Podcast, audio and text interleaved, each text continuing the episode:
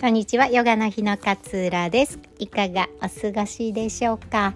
今日は心を豊かにする食事のお話についてシェアをしたいなというふうに思います。食事、食ってすごく関心があるテーマですよね。女性は特に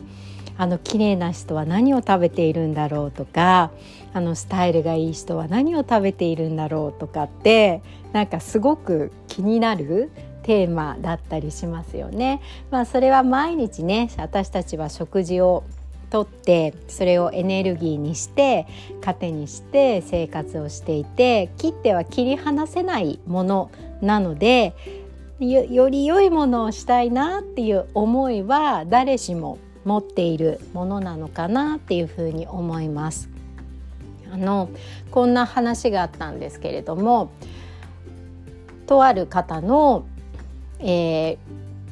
お母さんががんになってでお姉ちゃんもがんになったっていう状況の中でその子がね自分もがんになるかもしれないって思ったんですって。自分もがんになるかもしれないから健康にならなきゃっていうふうに思っていろいろこう調べて野菜を野菜をたくさん取ったりとか、えー、なんか朝はスムージーから始めてみたりとかスーパーフードのなんとかがいいっていうんであれば取り入れてみたりとか玄米を取り入れてみたりとかっていうふうにいろいろやったんですって。でもなんか気持ちがいつも不安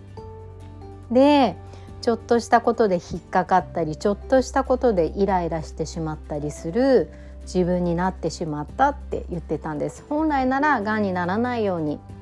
健康になりたいからって思ってそのやってきた行動私の何がいけないんだろうってその時に思ったんですって。やっぱスムージーって調べてみるとなんかアーユルベーダーとかスムージーあんまり良くないみたいに書かれてたりするからスムージーが良くなかったのかしらとかっていうふうに思えてきちゃったんだけれども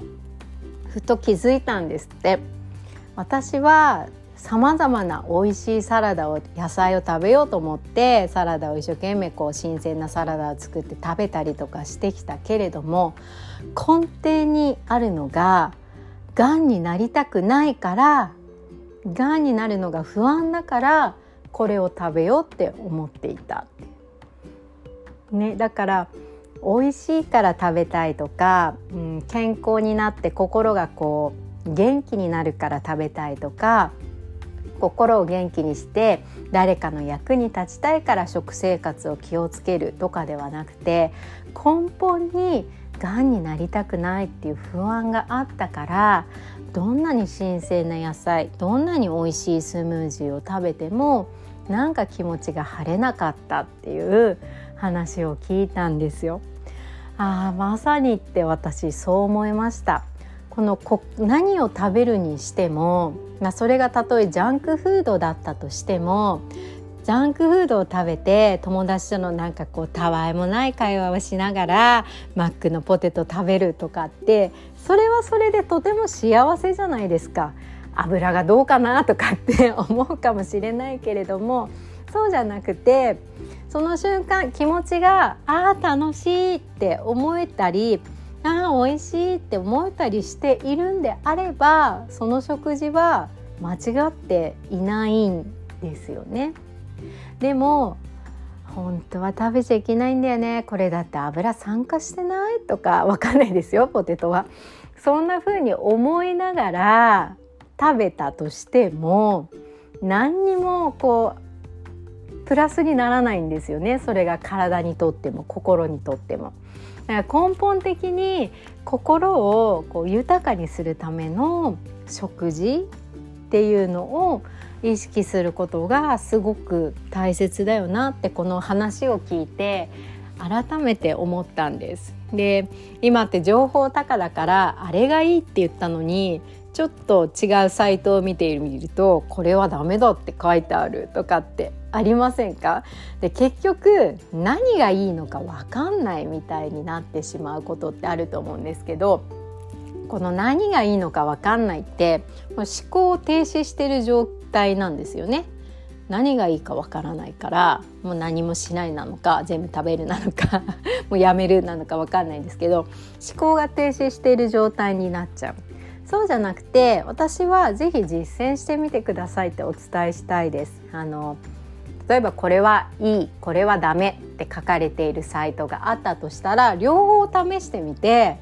1週間後とかに自分の体の状況を見てみてあこれ私に合うかもっていうのであれば合うものだしいやこれなんかちょっと合わないすごい胃もたれしたっていうのであれば合わないものだしそれは自分でまず体験してみてその先の自分の体調の体調とか心の状態がどうだったのかっていう中で取捨選択をしていくことがいいのかなっていうふうに思います。そして何より不安だからこれをやる不安だからこれを食べるではなくてこれを食べると気持ちがこう心が楽になるんだよねあー美味しいと思えると幸せがこう増すんだよねとかっていうものが根底にある中での食事っていうのがすごくポイントなんではないのかなっていうふうに思いました。あの私マイナスしない食事にしましょうっていうふうによく言ってるんですね。あれがダメこれがダメとかではなくて全てのものは引かない。もともとあるものに自分が食べたいもの自分が必要だなって思うものをこう足していくっていうことの方が気持ちが豊かになる。もうあれもダメこれもダメって言われたからえサラダしか食べれないじゃん。とかではなくてそれもいいこれもいいそれもいい。でもさらに私はこれを食べるともっと良くなるかも。っていう思いで食卓を作っていくのがいいのかなっていうふうに思います。あと私の生徒さんでねなんかついついこう甘いものを食べてしまうっていう方がいらっしゃったんですけれどもこのついつい甘いものを食べてしまうっていう時についついっていつ？どんな場面？どんな時？どんなものを食べた後っていうのを少しね分解するといいですよっていうことをお伝えしました。ついついって例えば暇でもう見るテレビも終わったし何もすることがないからついつい甘いものを食べてしまう。っていうのであれば手足を動かすことをついついの代わりに入れてあげればいいと思うしなんか実はラーメンとかをお昼に食べた後に無性に1時間後ぐらいとかに甘いものが食べたくなっちゃう。っていうのであればしょっぱいものを食べると甘いものが食べたくなる思考なんだな私っていうことに気づけたりしますよね。なのでこのついついがどういう時どういうタイミングで起こってくるものなのかっていうのを少し、えー、気づくっていうことをしてあげるとちょっとこう対処の方法が違ってきたりするんですよね。暇だから食べちゃうんであれば暇じゃない時間を作るべきだし何かを食べた後に食べたくなってしまうのであればちょっと今はケーキとかを抑えたいなって思ってるんであればその前の食事から気をつけないといけなかったりするんですよね。なのでついついが何なのかなっていうのをしっかりとあの把握してあげることがとても大切なのかなと思うんです。で食べちゃってこう罪悪感を感じるな感じてしまうのであればやっぱりこのついついをしっかり分析してあげるっていうことをしていくと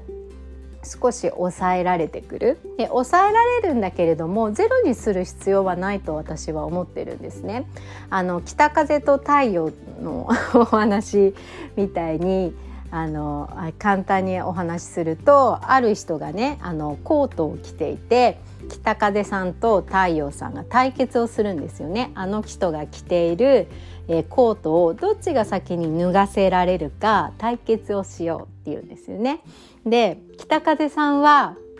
めっちゃ風を吹かせてそのコートを剥ぎ取ろうとしたんです。めっちゃ風をあの吹かせてねもう勝手にコートがああ飛んでっちゃったって状態を作ろうとしたでも強い風がかかあの吹けば吹くほどその人はそのコートをギュッと握りしめて寒いから絶対これは手を手放さないぞ手放さないぞってしてしまった。で太陽さんは優しい光をこう暖かい光を当て続けたんですね。あの別に何をするわけではなくて見守るようにいつものように明るい暖かい日だまりをこう作り出したらその人は「あ今日はコートはいらないかな」って言って脱いだっていう、まあ、話なんですざっくりざっくりと ざっくりと。これから分かるようにこれ取っちゃうぞケーキなんか絶対食うな食うなってなっちゃうとケーキケーキケーキってやっぱしがみつこうとしちゃうんですよね人って。だからそれはゼロにする必要はないしケーキを食べること例えば毎日食べてた、まあ、毎日ケーキ食べる人はあんまりいないかもしれないけど毎日食べてた甘いものを例えば3日に一度にまずしてみるって中の3日に一度の甘いものってすごく心を豊かにするじゃないですか。昨日はいろいろ分析した結果こういうことをしていれば甘いものを意外と手放せるっていうのが分かったから2日間は実践してみたその中で3日目は甘いものをいただくっていう時って頑張った自分もいるから分析してそれがちゃんと自分と自分と向き合えたっていう自分もいるからとっても幸福感をもたらす甘いものだと思うんです。それはぜひ食べてほしい。だって心を豊かにするから。なのでこの心をね豊かにする大元を豊かにする食事っていうのをしていくととても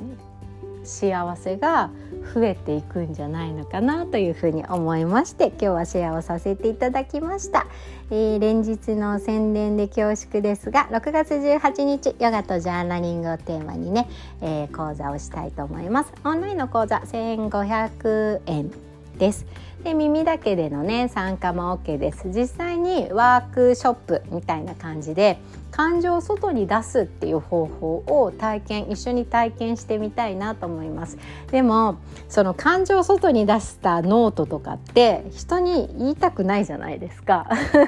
なんか嫌な言葉とかも書いてあったりするかもしれないから。なんで発表するとかどんなこと書きましたかとかって聞いたりしないので是非ね安心して、えー、ご参加いただければなというふうに思います、えー、詳細は概要欄に URL 貼っておりますのでチェックしていただけけたらとっても嬉しいです。では今日も穏やかな一日をお過ごしください。さようなら。